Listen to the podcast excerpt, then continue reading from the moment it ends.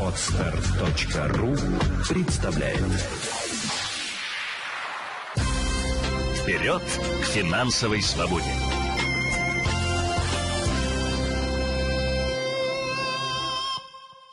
Здравствуйте, друзья! С вами Елена Феоктистова. Это подкаст «Вперед финансовой свободе».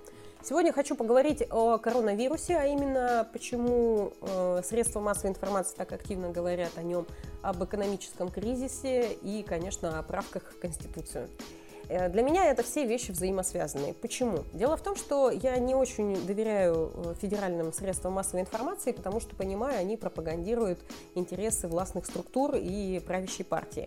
А для меня важнее информация, полученная из альтернативных источников, а именно, например, анализы тех же а, медицинских работников и сотрудников, которые занимаются подсчетом э, эпидемии и признание там, той или иной болезни а, именно в статус эпидемии.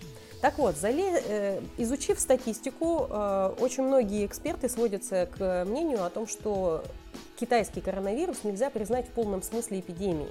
Дело в том, что э, количество смертей на количество заболевших составляет 2%. Это недостаточно якобы для признания эпидемии. Если вспомните статистические э, другие ситуации, которые там за последние 50 лет, например, птичий грипп, э, смертность составляла 52%. Свиной грипп, который был в 2009 году, гремел, э, там количество заболевших было миллион шестьсот тридцать две тысячи человек, и, и смертность составляла 17%.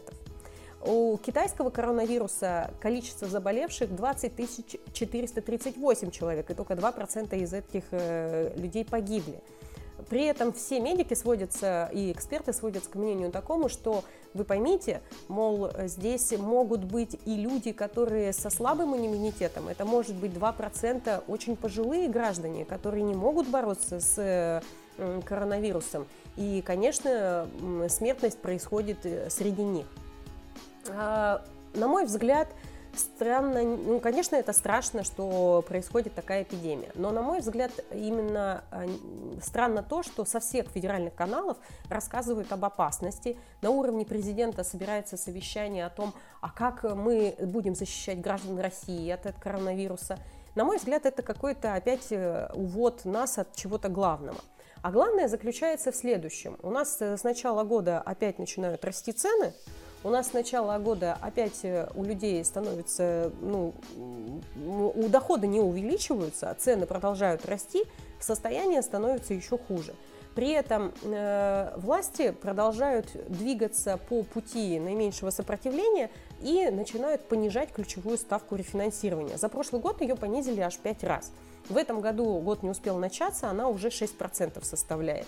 На мой взгляд, э, конечно, ставка рефинансирования дает что? Чем ниже ставка, которую устанавливает Центробанк, банки делают, тем дешевле делают они кредиты, а, тем дешевле они делают депозиты. То есть, если вы раньше хотели что-то накопить там, под 5-6% годовых и думали, вам этого достаточно, на сегодняшний момент уже все недостаточно. Потому что а, вот эта ставка по депозитам, она становится все ниже, ниже и ниже. А зачастую это необходимо еще и делать для того, чтобы показывать хоть какой-то рост экономики.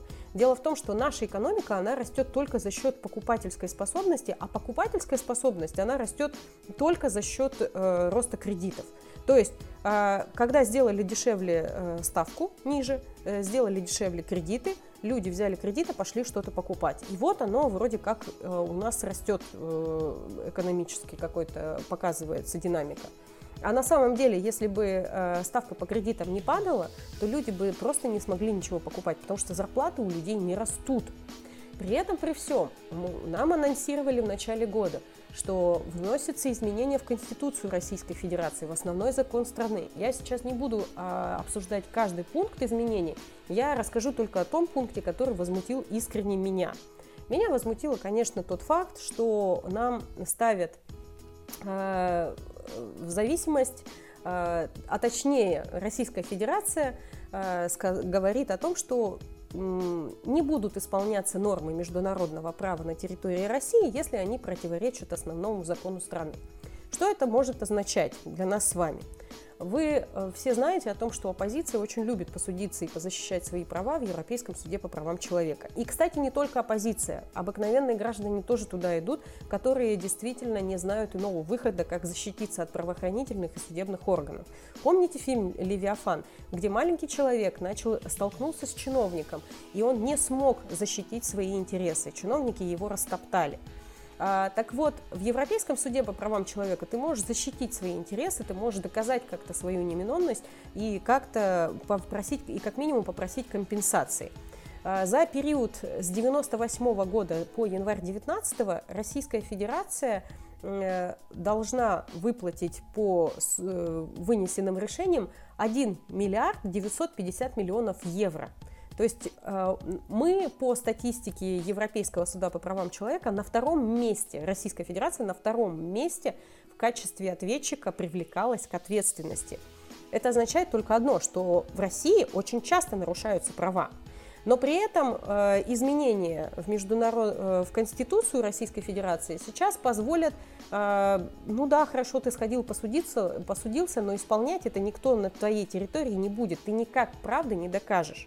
То есть э, силовые структуры, правоохранительные органы, э, к сожалению, будут э, иметь большую возможность влияния на нас с вами. Это меня, как юриста, расстраивает до глубины души.